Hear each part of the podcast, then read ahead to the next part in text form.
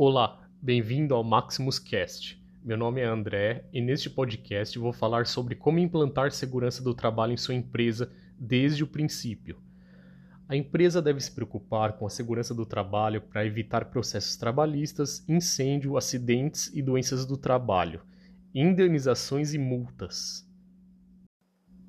A primeira pergunta a ser feita ao pensar em segurança do trabalho para sua empresa é qual a atividade predominante a ser exercida e quantos funcionários tem no total.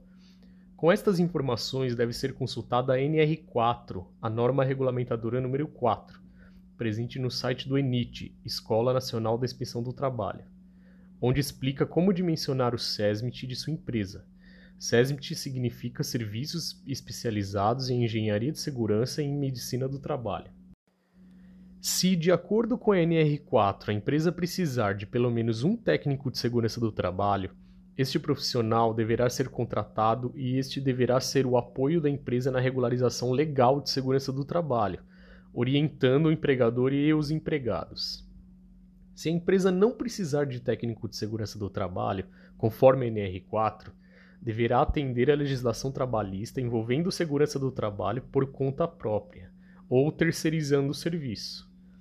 Após verificar que a empresa não precisa de técnico de segurança e se a empresa resolver não contratar assessoria externa, o próximo passo é ler as NRs, que são as normas regulamentadoras, e a legislação do Corpo de Bombeiros. Mas André, existem 37 NRs e 45 instruções técnicas do Corpo de Bombeiros. Por onde eu começo? Para começar, devem ser lidas a NR1, Disposições Gerais, presente no site do ENIT, e o decreto que rege as instruções técnicas do Corpo de Bombeiros de seu estado, também chamadas de ITs.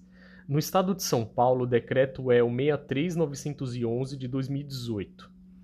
O decreto do Corpo de Bombeiros do Estado de São Paulo é bem didático e orienta quais instruções técnicas devem ser consultadas de acordo com o cenário que a sua empresa se encontra.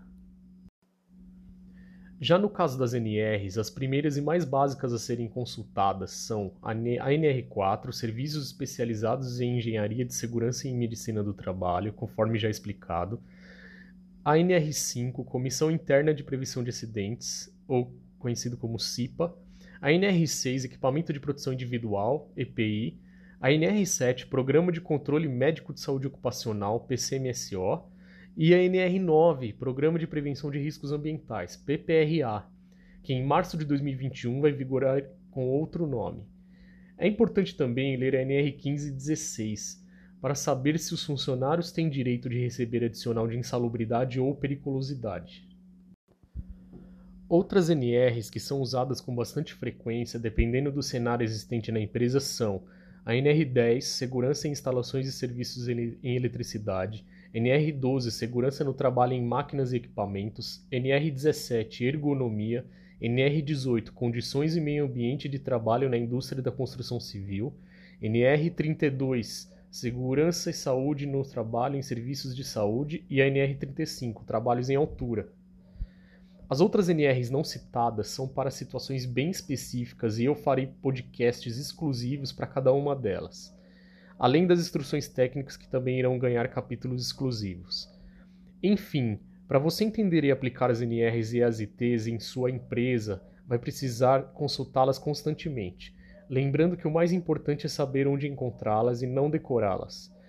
Um erro de profissionais da área é imprimir ou comprar livros com as NRs impressas, pois as mesmas são alteradas constantemente, tornando o material impresso obsoleto. Ou seja, Consulte sempre a versão digital e apenas nos sites oficiais. Obrigado e até a próxima.